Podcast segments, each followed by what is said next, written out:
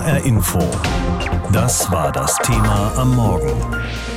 Kampfstoff gegen Kritiker. Der Anschlag auf Nawalny und die Folgen. Wie die Bundesregierung gestern mitgeteilt hat, haben die Analysen ohne jeden Zweifel ergeben, dass Nawalny mit einem Nervenkampfstoff vergiftet worden ist. Ich habe heute Morgen Efi Seibert in unserem Hauptstadtstudio in Berlin gefragt, gibt es denn mittlerweile weitergehende Erkenntnisse etwa zur genauen Herkunft des Gifts oder wie es verabreicht werden konnte? Nein, das gibt es im Moment noch nicht, also weitere Aussagen. Aber man weiß, dass dieses Gift eben nicht einfach mal so zu beschaffen ist. Man weiß, dass dieses Gift eigentlich nur verwendet werden kann, wenn in irgendeiner Form der russische Staat, der dieses Gift ja hat, beteiligt ist. Ob es wissentlich direkt aus dem Kreml kommt oder ob irgendjemand aus einem anderen Landesteil, aus dem Militär etc. das verwendet hat, das weiß man nicht. Aber man kann es eigentlich nicht ohne Wissen der Regierung in irgendeiner Form verwenden und verabreichen. Das ist schon mal klar. Eine vollumfängliche und transparente Aufklärung, so hieß es wörtlich, verlangen Kanzleramt und Auswärtiges Amt ja schon von Anfang an. Hat sich der Ton gegenüber Moskau jetzt noch mal deutlich verschärft? Definitiv. Also ich habe die Kanzlerin selten so verärgert gesehen. Es war ja relativ knapp und kurz, aber sie hat wirklich auf den Punkt gebracht, dass sie wirklich erwartet, dass Moskau jetzt sich erklärt und dass sie auch die Verbündeten, das ist natürlich auch ein wichtiger Punkt, also dass sie die Europäer, die NATO, alle bittet, an ihrer Seite zu stehen und eben jetzt gegen Moskau vorzugehen beziehungsweise von Moskau zu verlangen, dass sie sich erklären, was da passiert ist und aufzuklären. Wird denn da mehr kommen können als Appelle und diplomatische Noten? Also in der Regel haben wir ja mitbekommen, wie Moskau reagiert. Auch diesmal wieder nämlich gar nicht. Also sie sagen, wir haben überhaupt nichts bekommen. Wir haben keine Ergebnisse aus Deutschland. Einige haben sogar gesagt, eben in Russland einige Politiker, die Deutschen seien ja vielleicht schuld.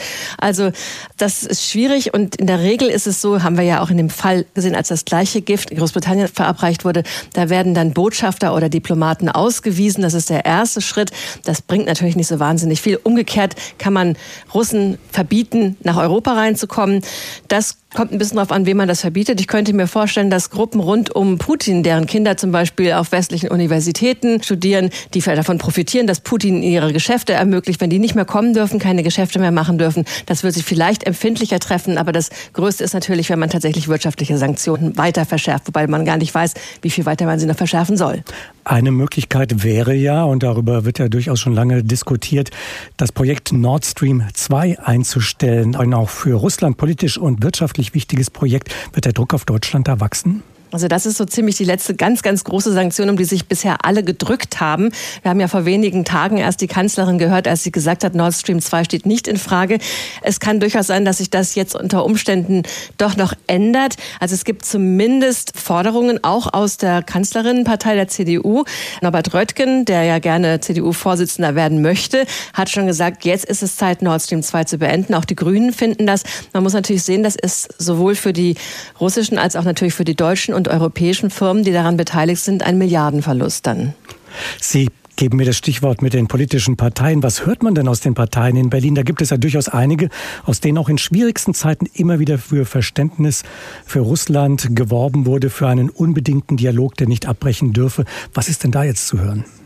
Naja, sogar die Kanzlerin gehört ja eigentlich zu denen, die gesagt haben, wir müssen sprechen. Also in Europa gibt es viele, die sagen, die Einzige, die immer noch mit Putin irgendwie redet und eine wahnsinnige Geduld mit ihm aufbringt, ist ja die Kanzlerin. Und die hat jetzt offensichtlich wirklich die Nase voll.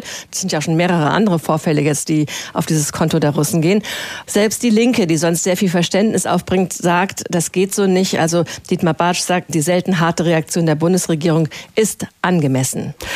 Gibt es denn irgendwelche Reaktionen auf diese Aussagen aus Moskau? Man habe keinerlei Informationen. Also wird die Bundesregierung, der russischen Regierung, die Informationen aus dem Bundeswehrlabor etwa liefern? Dazu gibt es im Moment noch keine Informationen, ob man das tun wird. Aber die Bundesregierung kennt natürlich diese Reaktion aus Moskau. Es ist ja irgendwie fast eine Frechheit, wie dort reagiert wird, dass man sagt, ja, wir, wir haben keine Ahnung, wir haben nichts festgestellt. Vielleicht sind es sogar die Deutschen selber, die den Mann vergiftet haben. Also das ist schon schwer zu ertragen. Allerdings erwartet, glaube ich, auch niemand tatsächlich und ernsthaft, dass wirklich die Russen sich da jetzt hinsetzen und das bedingungslos aufklären wollen. Das ist ein politisches Signal von Putin eben an seine politischen Gegner und es ist auch so gewollt. Der Kreml-Kritiker Nawalny war ja am 20. August auf einem Flug von Sibirien nach Moskau plötzlich schwer erkrankt. Der Pilot hatte entschieden, nicht nach Moskau weiterzufliegen, sondern in Omsk zu landen, um Nawalny möglichst schnell von Ärzten behandeln zu lassen. Experten sagen, dass ihm dies womöglich das Leben gerettet hat. Christina Nagel schildert uns, was das für eine Reise war, was das für ein Aufenthalt war, von dem Nawalny damals gerade zurückkehrte. 40 Minuten ist es lang, das erste Video, das von Nawalnys Sibirienreise veröffentlicht wird. Es geht um die Regionalwahl, die am 13. September stattfindet, um die Frage, warum es wichtig ist zu verhindern, dass Abgeordnete der Regierungspartei Geeintes Russland in Novosibirsk wiedergewählt werden und wie genau das klappen könnte. Von 50 Abgeordneten erzählt Alexei Nawalny, seien allein 18 im Baugewerbe tätig. Eine Mafia, die ein gut geschmiertes System aufgebaut habe, in der alles in der Hand weniger bleibe. Das Baumonopol hat einen Teil der Staatsgewalt komplett gekapert. Sie schreiben sich ihre Gesetze selbst, sie verabschieden sie, ebenso wie den Etat. Sie kontrollieren sich selbst. Sie bauen also, zahlen sich selbst Gelder aus, kurzum, sie steuern die Stadt. Wie schon in anderen Videos greift sich Nawalny einzelne einflussreiche Politiker heraus und beleuchtet ihre Arbeit, ihren Lebensstil und ihren Besitz. Das Video eine Mischung aus Enthüllungsgeschichte, Wahlwerbung und Anti-Putin-Kampagne. Ein Video, mit dem er sich neue Feinde geschaffen hat, aber auch ein Motiv für einen Anschlag mit einem chemischen Nervenkampfstoff? Der russische Oppositionspolitiker Wladimir Karamursa, der selbst zwei Giftanschläge hinter sich hat, schüttelt den Kopf. Er bezweifelt, dass das Video, die Regionalwahl oder die Ereignisse in Belarus entscheidend waren. Es gehe um etwas Grundsätzliches. Ich habe keinen Zweifel daran, dass der Grund für den Anschlag auf Nawalny seine politische Oppositionstätigkeit ist. Alexei Nawalny ist der stärkste, effektivste und gefährlichste politische Gegner des Putin-Regimes. Die Entscheidung, Nawalny aus dem Verkehr zu ziehen, müsse nicht zwangsläufig in den vergangenen Wochen gefallen sein. Ein solcher Giftanschlag brauche Vorbereitung, sagt Karamosa. Es ist ein kompliziertes, toxisch-chemisches Mittel, ein Nervengift. Nichts, was man mal ebenso in der Apotheke oder auf dem Markt kaufen kann. Zugang zu so etwas haben nur russische Geheimdienste. Gift sei schon zu Sowjetzeiten die Lieblingswaffe des Geheimdienstes gewesen, weil es schmerzhaft sei, die Folgen unklar blieben und es sich nur schwer nachweisen lasse. Es öffne Desinformationskampagnen Tür und Tor, meint der Politiker und Journalist. In meinem Fall haben sie gesagt, ich hätte falsche Tabletten genommen und Alkohol getrunken. Genau dasselbe haben sie über Alexei Nawalny gesagt. Und das sehr schnell. Eine Methode, die alles andere als neu sei. Die Reaktion des Kreml, sagen auch andere Oppositionspolitiker, passe da sehr gut ins Bild. Aber irgendwann, glaubt Karamosa, werde die Wahrheit ans Licht kommen. Natürlich nicht unter Putin. Niemand lässt gegen sich selbst ermitteln. Und bis dahin wisse jeder Kreml-Gegner und Putin-Kritiker um die Risiken seines Handelns. Nawalnys Team will trotzdem weitermachen. Weitere Videos der Reise sollen noch vor der Regionalwahl in anderthalb Wochen erscheinen. Michael Gahler, hessischer Europaabgeordneter für die CDU und der außenpolitische Sprecher der EVP-Fraktion im Europaparlament. Das Nervengift Novichok ist nur schwer zu beschaffen. Der russische Staat muss hier seine Hand im Spiel gehabt haben. Das sagt Ihr Parteifreund Jürgen Hart. Er ist der außenpolitische Sprecher der Unionsfraktion im Bundestag. Teilen Sie diese Einschätzung? Ja, selbstverständlich. Diese Einschätzung, die hat er ja deswegen, weil ein Labor der Bundeswehr das so herausgefunden hat im Auftrag von der Charité. Und wenn die Bundeskanzlerin etwas als ein Verbrechen bezeichnet und auf das Allerschärfste öffentlich verurteilt, dann ist das schon ein Tatbestand, den wir zur Kenntnis nehmen. Und dann ist es zwar richtig, dass wir auch von Russland Aufklärung der Tat und die Bestrafung verlangen, aber die werden wir nicht bekommen, denn die Tat trägt die Handschrift des Geheimdienstes. Und der prominenteste Regimekritiker, in dem geht kein Agent vor, wenn sowas nicht von ganz oben gedeckt ist. Jetzt wird der russische Botschafter in Berlin ins Auswärtige Amt einbestellt, vorgeladen. Das ist unter Diplomaten ja schon eine sehr scharfe Ansage. Andererseits ist es nicht mehr als eine Geste. Glauben Sie, der russische Außenminister Lavrov wird mit einer solchen Geste um den Schlaf gebracht? Darum geht es nicht. Ich denke, es geht jetzt darum vor allen Dingen, wie wir darauf reagieren. Wir brauchen jetzt aus meiner Sicht eine gemeinsame europäische Antwort, die eben über diplomatische Rituale und verbale Verurteilungen herausgeht. Es muss eine Sprache sein, die Putin versteht. Und aus meiner Sicht müssen wir jetzt gemeinsam dieses Projekt Nord Stream 2 beenden. Nicht wegen irgendwelcher US-Sanktionsdrohungen, sondern weil wir Europäer sagen, Herr Putin, so geht es nicht. Sonst glaubt er nämlich, er macht alles richtig, indem er nämlich in der Ukraine überfällt, einen Bombenkrieg in Syrien führt, die Unterstützung von Lukaschenko gegen die eigene Bevölkerung fortführt und eben Gegner vergiftet im In- und Ausland und Europa stünde hilflos da. Das darf nicht so weitergehen. Hätte das einen mehrfachen Effekt? Es gibt ja Kritiker auch innerhalb der Europäischen Union, die sagen, Nord Stream 2 war von Anfang an das falsche Projekt. Äh, würde man damit auf der einen Seite diese europäischen Partner beruhigen und auf der anderen Seite eben auch der Kritik aus den Vereinigten Staaten den Wind aus den Segeln nehmen und dritter Effekt eben Russland ein klares Signal setzen? Es geht darum, dass von Anfang an zum einen dieses Projekt ein politisches war, was die Ukraine umgehen sollte und schwächen sollte damit.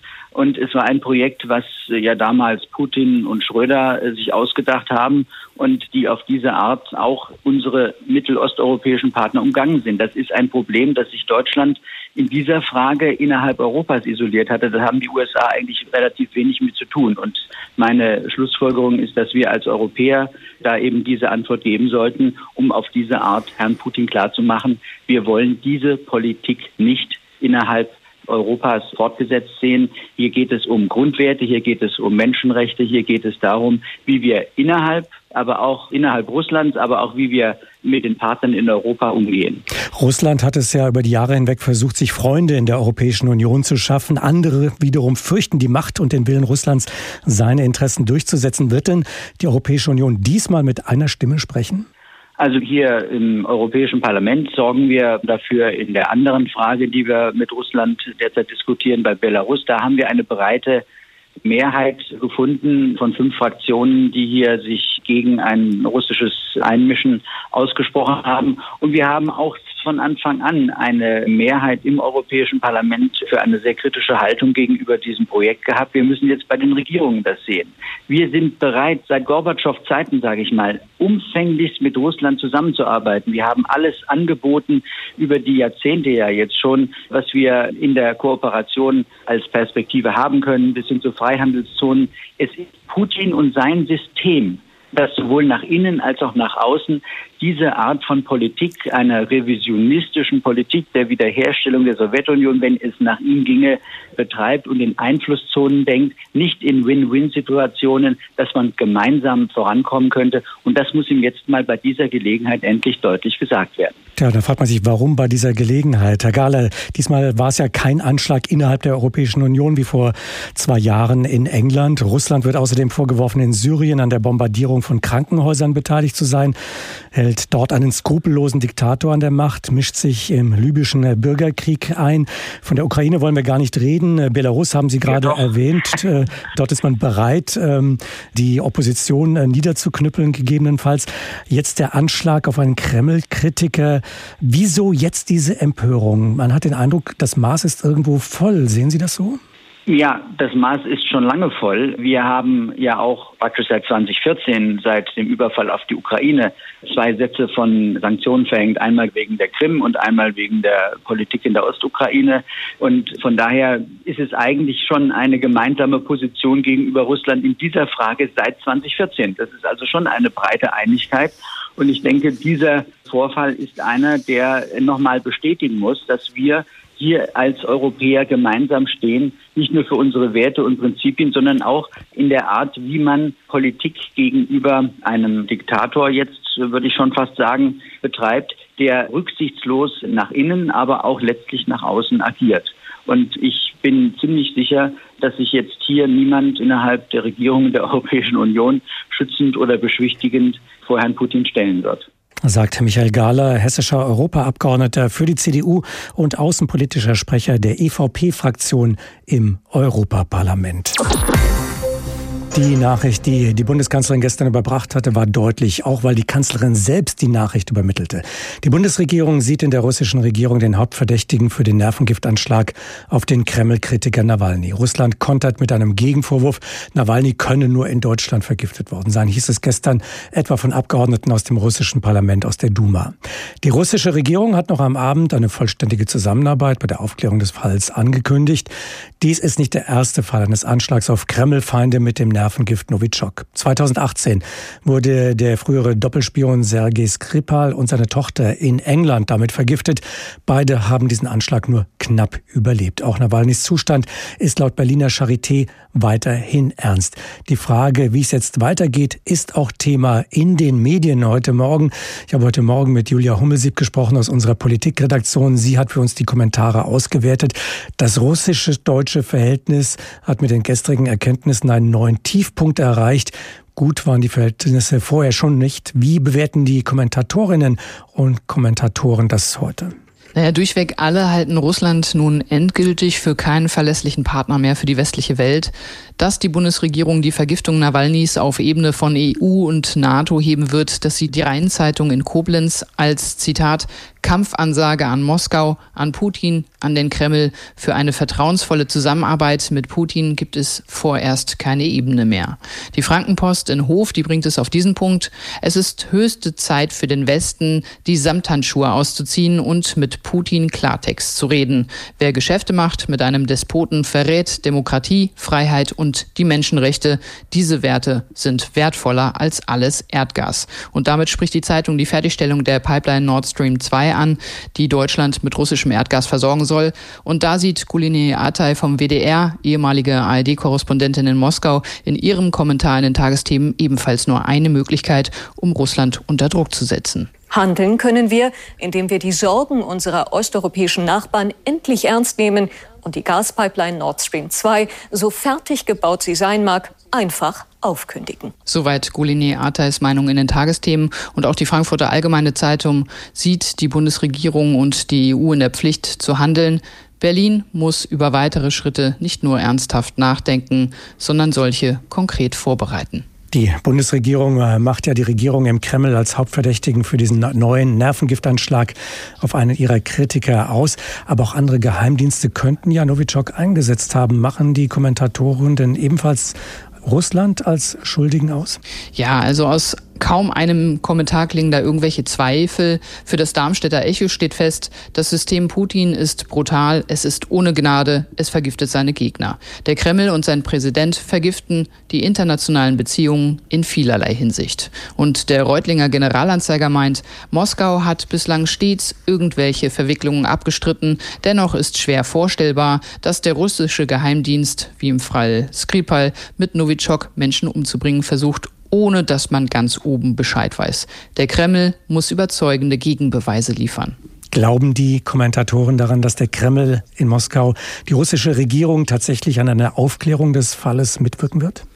Ja, auch da verweisen die Kommentare alle auf die Erfahrung und die lehrt ja, dass Russland die Bereitschaft zur Zusammenarbeit zwar stets signalisiert, dieses Versprechen dann aber nicht einlöst. Die Hannoversche Allgemeine Zeitung meint daher, Merkel präsentiert sich als moralische Autorität. Sie zeigt an, dass sie zu neuen Sanktionen gegen Moskau gewillt ist, in der Hoffnung, dass schon die Androhung von Strafen Präsident Putin zur Aufklärung bewegen wird. Das ist jedoch naiv. Dass Moskau kein Interesse an der Wahrheit hat, hat es bereits bewiesen. Und auch die Badische Zeitung in Freiburg erwarten nicht, dass die russische Regierung dieser Aufforderung mit aufklärerischem Eifer nachkommt und die Wahrheit ans Licht bringt. Aber man darf gespannt sein auf die Erklärungsversuche des Kreml. HR Info. Das Thema. Wer es hört, hat mehr zu sagen.